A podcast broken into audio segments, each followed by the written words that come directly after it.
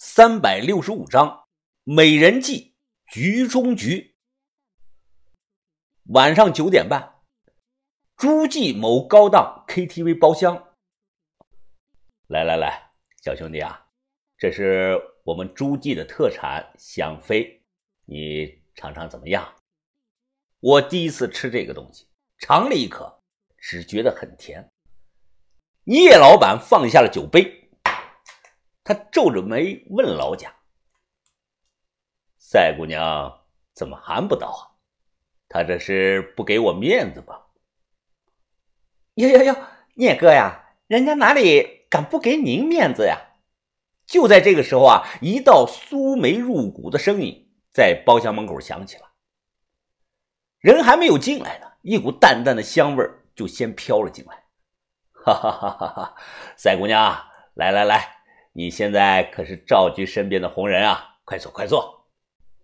我打量着赛西施，这个女孩年纪二十出头，个头约莫是一米七，双眉如月，是美眸含情。她穿着紧身的这个淡蓝色的晚礼装，身材高挑偏纤弱，但该大的地方啊，像头一样大。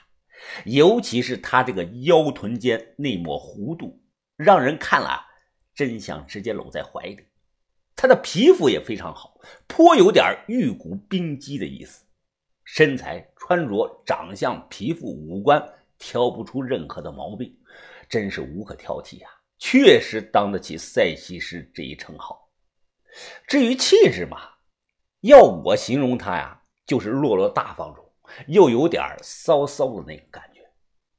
温州华眼睛直勾勾的盯着人家的上半身的某个部位看，都不带遮掩的。我暗骂了他一声啊，没出息。茅台上来，先喝了两口。聂老板啊，看着这个姑娘就笑了，哈哈哈哈。赛姑娘，啊这位是北方来的贵宾啊，呃，叫哦向风啊，对对对，向小兄弟啊。年轻有为啊！我像你这么大的时候，可能还在工厂的流水线做袜子呢。啊，还有这位兄弟，哎，我们再喝一杯。我和温州华同时举杯，和他碰了这么一下。东北人不是都能喝酒，但东北人普遍比南方人更能喝。一个小时后，我佯装不胜酒力，故意向对方说漏嘴了一个底价。六千万，这也是对方隆重请我吃饭的目的。只要我这里松松嘴，他这边啊就能白捡几百万。再有，赛西施也看出来了这场酒局谁是主角。他经常做一些无意中的小动作，比如弯下腰捡个东西了，哎，大腿时不时的碰我一下，诸如此类的动作。离得这么近。一般血气方刚的小伙子，谁能顶得住这个呀？我也不能免俗。当我拿起手机看到小班发来这个短信时啊，瞬间清醒了。峰哥有情况，有人在暗中盯着我们的货车。我马上起身，笑着看了看他们。啊，不好意思啊，我去趟卫生间，马上回来。到了卫生间，锁上门，我直接打过去，小声的问：“哎，什么情况？”小班啊，在电话中回我，不太确定是谁啊。反正我把货车从袜子厂开到宾馆停车场的路上，被人跟踪了。对方跟着我的途中啊，故意换了三辆车呢。不过我能确定他们是同一伙人。哎，你现在在哪儿啊？在宾馆吗？不在，不在。我兜了个圈甩开他们了。现在我开着车。哎呀，我现在开着车，藏在一片林子里啊！哎哥，我现在有种不好的感觉呀，这这不会是买家想黑吃黑吧？咱们用不用向九姐报告一下呀？啊，不用不用，小班你不要太紧张了。聂老板敢露面见我们，就不会再做那种黑吃黑这活要不然他以后别想跟北方人做生意了。哎，你明白了没有啊？小班的声音啊，冷冷的回答：“可，哎呀，可是，哎，哥哥，你有没有想过呀？如果白天老贾带我们见到的不是真正的聂老板呢？”我皱起了眉头：“那你接着说。哎，哥，哎，如果你现在陪的这个人他不是聂老板，只是他推出来接待我们的一个替身，一旦这批货在诸暨被人给劫了，那就不能怪罪到真正的聂老板的头上啊，因为咱们压根就连人家的面都没见过呀！这。我明白你的意思了，小胖儿，你就在那儿待命吧，听我的指示就行。挂了电话，我坐在马桶盖上点了根烟。小班还是太嫩，我早猜到了。现在陪我喝酒的这个人不是真正的聂老板，不是那个外号“书香暗影”的人。酒精宁不露面，选择我全权代理卖货，那聂老板自然也不可能露面，找个人来全权的代理他买货。一旦出事了，或者有任何的风吹草动传过来，死的就是我们这些抛头露面的人。小班说他发现有人暗中跟踪他，我猜测啊，对方肯定是老绝纠的人。我打个比方形容现在的局面：诸暨是一个大鱼塘，鱼塘中大部分是草鱼和鲫鱼，但其中呢却有一只五彩斑斓的锦鲤。杆子动了，有鱼咬钩了，但钩鱼的在将鱼啊最终拽出水面之前啊，还不能确定咬钩的是不是那只锦鲤。喝喝，哎，不行，我还没醉，我还能喝呢。哎呀，差不多了，兄弟，咱们今天就到这儿吧，明天我接着安排。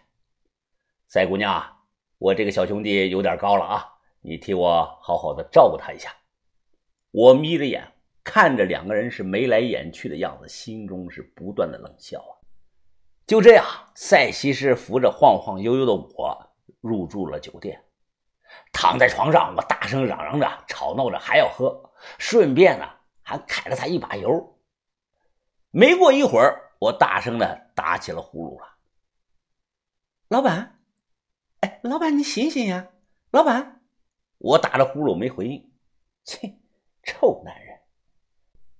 我闭着眼，先是听到了一阵悉悉嗦嗦的脱衣服的声音，随即又闻到了一种。特殊的体香，类似于这个奶香味我右眼睁开了一条缝，随即看到了让人血脉喷张的一幕春景。我心中默念：“哎呀，那我阿弥陀佛，南无阿弥陀佛，于哥救我，于哥救我，这顶不住啊！这于哥，于哥半开玩笑的声音在我脑海中响起：“云峰，你现在顶不住也要顶啊，这都是我佛的旨意。”啊，那好，于哥，今天我就牺牲自己一次，顺从我佛的旨意吧。就在我以为即将发生点什么事时啊，不料赛西施挨着我，用手机咔咔的拍了好几张自拍照。我眼睛睁开一条缝，看到他从放在床头柜上的这个包包中啊，掏出个小药瓶和一次性的这个针筒。他抽出了这个小药瓶的药，随手将药瓶塞回包中，又伸手轻轻的弹了两下针筒。他直接抓住我的手腕，想给我注射。眼看针头离我的手臂的血管是越来越近了，我猛地起身，二话不说，一脚把他就踹下了床。哎呦，哎呦，哎呦，疼死老娘了，疼死老娘了！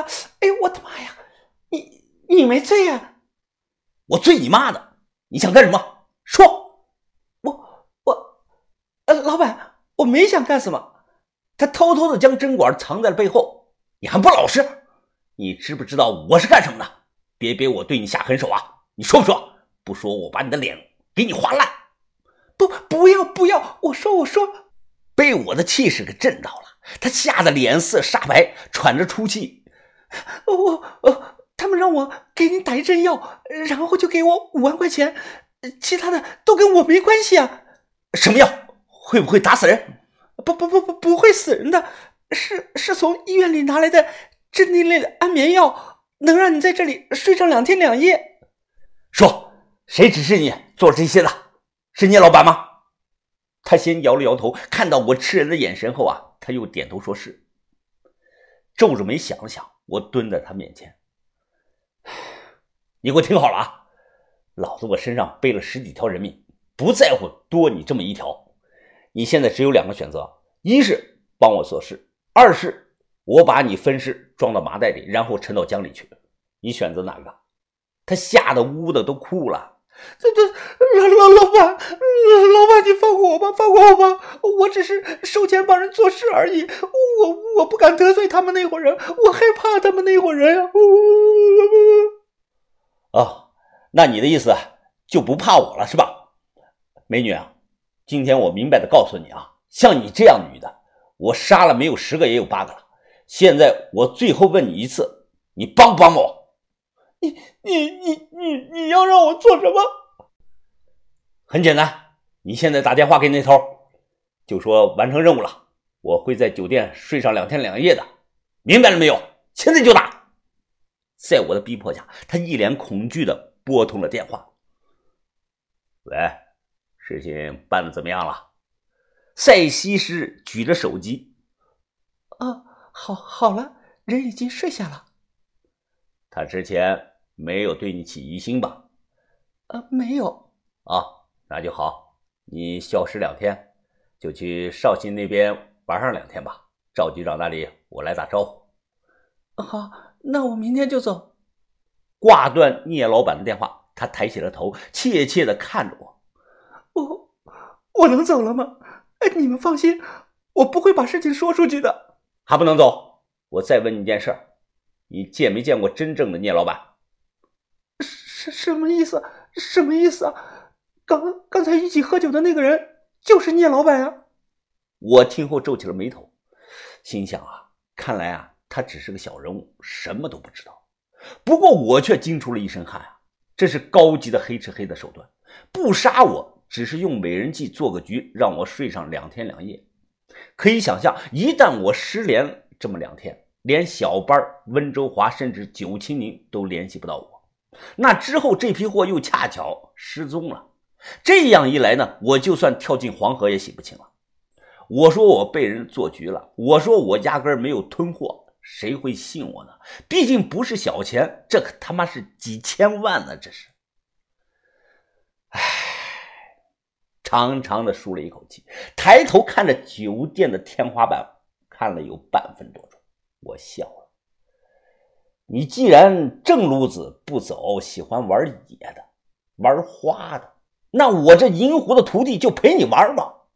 暗香疏影，果真人如其名。你到底是男还是女？